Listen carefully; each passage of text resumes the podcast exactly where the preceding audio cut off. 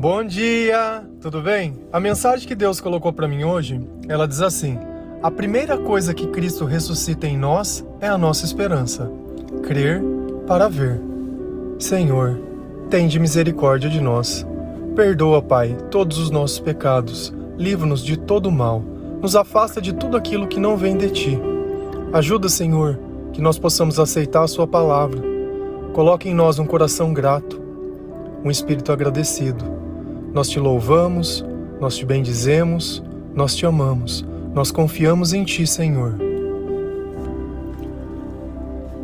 Para que exista uma ressurreição, é necessário que tenha uma morte. E nessa vida, quantas vezes nós não vamos morrer? Morrer de decepção, morrer de desgosto, morrer de medo, morrer de incerteza. Mas o tempo todo que nós morremos, existe uma única razão. A nossa esperança, ela não estava em Deus. Por isso que essa morte, ela foi possível. Quantas vezes nós não sentimos que nós estávamos no fundo do poço, que nós não conseguimos mais confiar em ninguém? Quantas vezes nós não choramos? Quantas vezes nós não ficamos desesperados? Quantas vezes nós não ficamos abatidos? Quantas vezes nem fome nós tínhamos para comer? ainda que nós tivéssemos o alimento. Quantas vezes nós não tivemos a oportunidade que nós sempre esperamos, mas ela simplesmente perdeu valor. Quantas vezes nós não conquistamos as mesmas coisas e perdemos? Quantas vezes Cristo simplesmente estava lá, esperando que nós pudéssemos chamá-lo? Lá em Romanos 5, versículo 5, a palavra do Senhor ela diz assim: E a esperança não nos decepciona, porque Deus derramou seu amor em nossos corações, por meio do Espírito Santo que ele nos concedeu. E é justamente por esse amor ser derramado dentro do nosso coração, por esse Espírito Santo vir até nós toda vez que nós oramos, toda vez que nós gememos, Toda vez que nós paramos de procurar solução no outro, num conselho, no mundo e começamos a nos derramar para Deus. E certamente que a esperança de Deus ela não nos decepciona. Primeiro porque a Bíblia ela prova que diversas pessoas colocaram a esperança no Senhor e nenhuma delas se sentiu frustrada, muito pelo contrário grandes maravilhas e grandes feitos aconteceram. E nós, apesar de tanto tempo esse livro ter sido escrito, ele ainda acaba falando do mesmo Espírito, que age exatamente da mesma forma. Amor esse que, quando entra na nossa vida, todo o resto parece que não precisa mais fazer sentido. Todo sonho ele simplesmente se torna pequeno demais, porque a grandeza de Deus ela é inimaginável. Deus, ao mesmo tempo que ele é tão pequeno, que se faz presente numa homilia, que pode ser dividido, ele se faz tão grande dentro de nós que é capaz de preencher um vazio que nem muitas relações puderam. As relações que nós temos humanas, muitas vezes elas causam dependência, causam saudade, muitas vezes, são relações de comodismo, de desejo, de paixão. Muitas vezes é de amizade.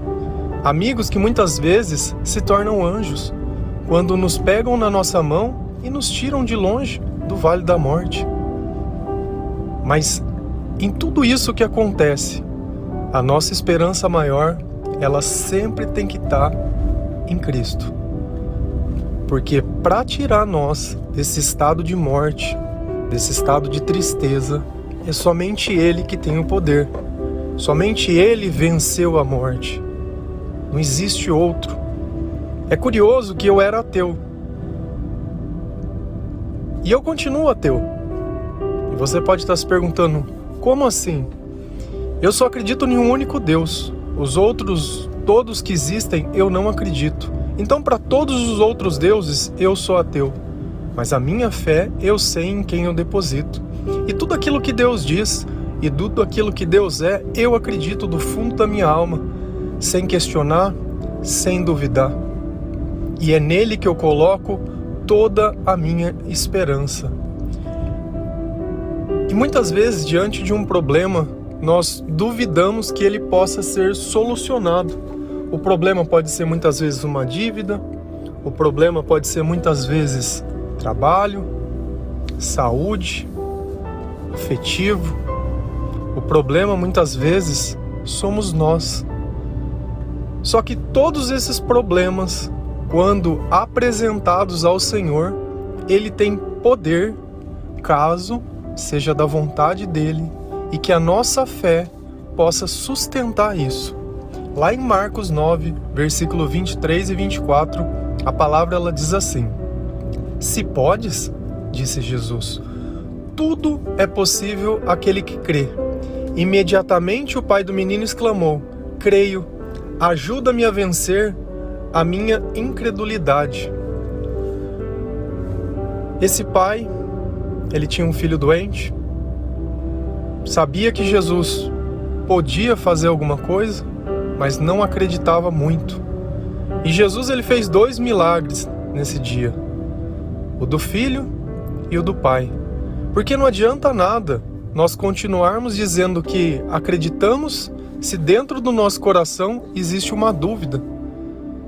Se dentro do nosso coração nós pensamos que Deus muitas vezes ele não quer fazer algo por nós, que nós não merecemos, que nós não somos dignos.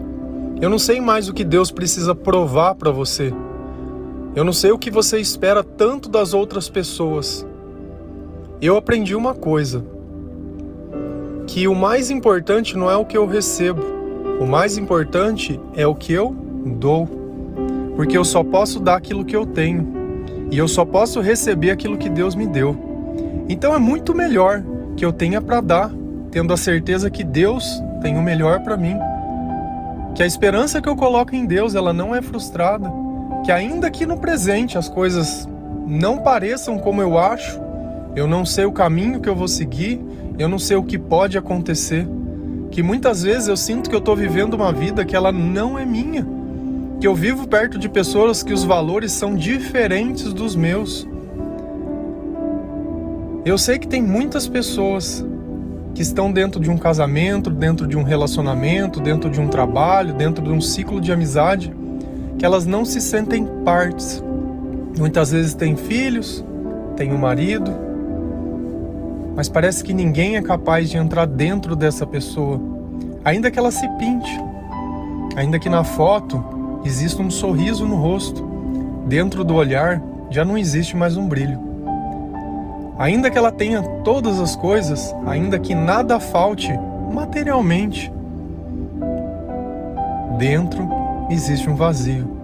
E não existe nada mais desesperador que não ter mais uma saída, porque teoricamente ela está presa a essa vida. E aí nós entramos num estado de desesperança, que é quando nós começamos a tentar diminuir as coisas à nossa volta para parecer que aquilo que falta em nós está, muitas vezes, tudo bem. Só que a gente precisa entender uma coisa. Jesus, eu vou usar um termo aqui que ele é bem bem nosso.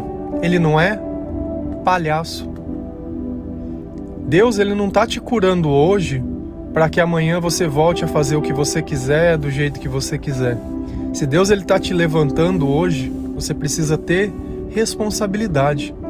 Deus ele não teve dúvida em nenhum instante quando ele olhou para Moisés e disse: Olha, você ficou 40 anos vagando nesse deserto, mas você não vai entrar na terra prometida, porque você foi desobediente. Uma coisa que eu não sei se vocês sabem, e nós adoramos condenar e julgar as pessoas, porque parece que para servir a Deus a santidade dela tem que estar acima do padrão. Moisés, ele era um assassino. Moisés matou um egípcio e escondeu ele. E eu vou te fazer uma pergunta: Deus deixou de usar Moisés? E quantas vezes nós não olhamos uma pessoa, olhamos um erro que essa pessoa cometeu e queremos dizer quem é digno e quem não é?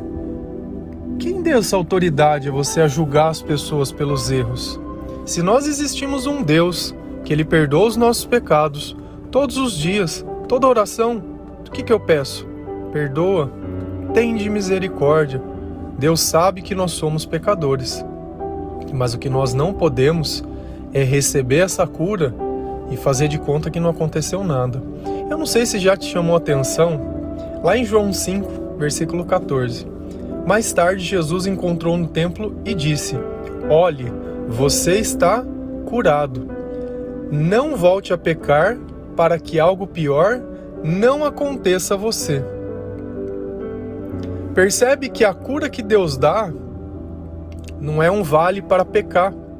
E percebe que Jesus deixou mais uma coisa implícita: aquela doença, aquela vida e aquele estado está te esperando. E quando você voltar para aquela vida, ela vai ser ainda pior. Porque é impossível nós nos abastecermos do amor de Deus, entendermos o sacrifício de Jesus e simplesmente dar as costas para Ele e voltar a fazer as mesmas coisas que nós fazíamos. Uma coisa eu aprendi: quando a gente caminha com Deus, nós chegamos aonde Deus quer, mas quando nós caminhamos sozinho, nós não chegamos em lugar nenhum. E assim como se eu tivesse levado um galão de água para algum deserto e começasse a caminhar e começasse a tomar aquela água, sem momento algum que eu pudesse repor, ia chegar um momento que eu não teria mais água. E essa é exatamente a analogia que a gente pode fazer da vida que nós chegamos longe de Deus. Deus te deu a cura, Deus te deu o galão de água. A partir do momento que você caminha, não ora mais, não leva mais em conta o que Deus diz, Vai para os lugares que você acha que tem que ir, lugares que você sabe que quando você esteve não te levou para lugar nenhum. Essa ideia de achar que você é mais forte que o pecado. Se você fosse tão forte assim, você não precisaria de Deus. Não choraria, não reclamaria, atingiria todos os teus objetivos, seria um exemplo para outras pessoas. Mas muito pelo contrário, depende de todas as pessoas precisa tentar fazer tortura psicológica porque é o coitado ou a coitada, né? Os outros precisam te servir porque você é traumatizado. Coitado, não teve as coisas, né? Eu queria ver passar dificuldade realmente como muitas pessoas passam. Eu acredito que a maior parte das pessoas que escutam os meus áudios não passaram grandes dificuldades. Como muitos passaram pior. Eu não estou dizendo que não tenha coisas difíceis que não tenham acontecido, mas se você tem um celular, consegue ter um plano de dados, consegue instalar um aplicativo e fazer alguma coisa, você já é melhor que mais da metade do país. Que nem isso tem. Muitos não têm água tratada, não tem um esgoto, não tem um banheiro, não tem nada. E ainda assim eles têm que acordar e viver. E ainda assim eles têm que confiar no Senhor que de alguma forma Deus vai prover. E muitas vezes nós, com tudo que temos, com tudo, com tudo a nosso favor, vivemos como se nada tivéssemos. E o tempo todo, Deus nos resgata e nós simplesmente damos as costas como se não fosse Ele. Deus ele vai usar das pessoas, ele vai, mas para que ele possa usar das pessoas, essas pessoas precisam se permitir. Não adianta a gente achar que Deus ele está na nossa vida e o próximo ele não existe, porque é através do amor do próximo que Deus se manifesta na nossa vida. Nota quantos profetas, quantas pessoas, quantas vidas não foram alcançadas através de outras vidas. Esse Deus do eu sozinho, ele não existe. Quando eu deixo de reconhecer o amor que eu recebo, quando eu simplesmente anulo né? Que eu precisei da graça de Cristo, que Cristo precisou usar de outras pessoas e quantas pessoas não foram movimentadas para que aquela cura pudesse chegar na minha vida e eu simplesmente voltar a fazer tudo igual, achando que não vai ter, que aquela doença não vai voltar para minha vida. Muitas vezes essa doença é a soma disso. É a soma de questionar, é a soma de não dizer a verdade, é a soma de simplesmente ignorar os fatos. Por isso é necessário que todos os dias nós nos alimentemos da palavra de Deus, para que ela possa ser a nossa lâmpada, para que ela possa ser a nossa luz, o nosso guia, a nossa bússola, para que nós possamos viver de acordo com o que Deus ensina. Muitas pessoas tentam tomar o lugar de Jesus na sua vida, sejam através de um texto de autoajuda, um vídeo motivacional, é um cortela, né?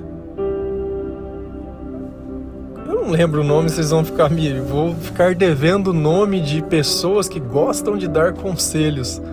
E o engraçado é que eles falam que está na Bíblia, mas não dizem que foi Jesus que disse. Como você não conhece a Bíblia, você acha que é eles que eles são inteligentes, que eles são espertos. A questão toda é que durante 10 minutos aquilo faz muito sentido para tua vida, mas aquilo pode mudar a tua vida, aquilo pode transformar a tua vida. O dia que você estiver no hospital, tua mãe, teu filho, alguém estiver no hospital, você vai orar por essas pessoas, você vai pedir Cortella, por favor, faça um milagre, ou você vai dizer Jesus, me ajuda. Quantos pedidos de oração eu não recebo? Sempre as pessoas estão em busca de um milagre mas elas nunca querem ter um compromisso com Deus. Elas querem receber o amor, mas não querem amar.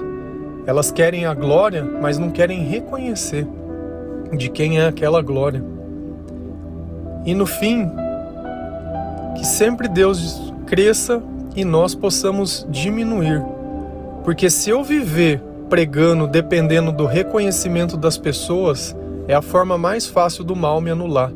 Mas se eu creio em Jesus Cristo, se a minha esperança está no lugar certo, se Deus tem o primeiro lugar da minha vida, ainda que tudo mude, ainda que tudo saia do controle, ainda que tudo pareça que não vai dar certo, eu sei o lugar que eu estou seguindo, eu sei que a tempestade vai passar, eu sei que isso é apenas um momento, eu sei que Deus está olhando a minha fé, eu sei que Deus está provando o meu caráter, eu sei que Ele está me lapidando. Eu sei de tudo isso.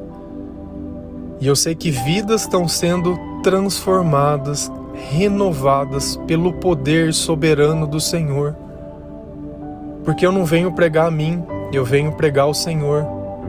E tudo que eu faço não é para mim, tudo que eu faço é para Deus. Eu gasto a coisa mais preciosa que Deus nos deu, que é o tempo, para que o meu amor possa ser sentido através das minhas palavras, para que outras pessoas assim como eu, que vivem em escuridão ou que viveram em escuridão, que olham e diz isso é verdade e eu sinto que Deus tem algo melhor para mim e eu quero seguir esse caminho, possam se encontrar em um amor muito maior, em uma vida muito melhor.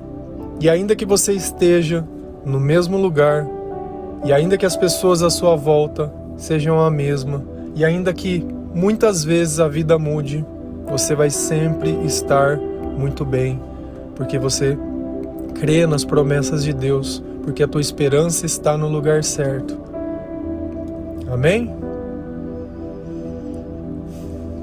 Que realmente, que realmente o Senhor possa nos conduzir, nos guiar, nos exortar, nos educar, nos mostrar o que é certo e o que é errado, o que é a verdade e o que não é, mostrar o nosso valor, mostrar até onde nós devemos aceitar algo e até onde nós não devemos, até onde nós precisamos de algo e até onde nós não precisamos.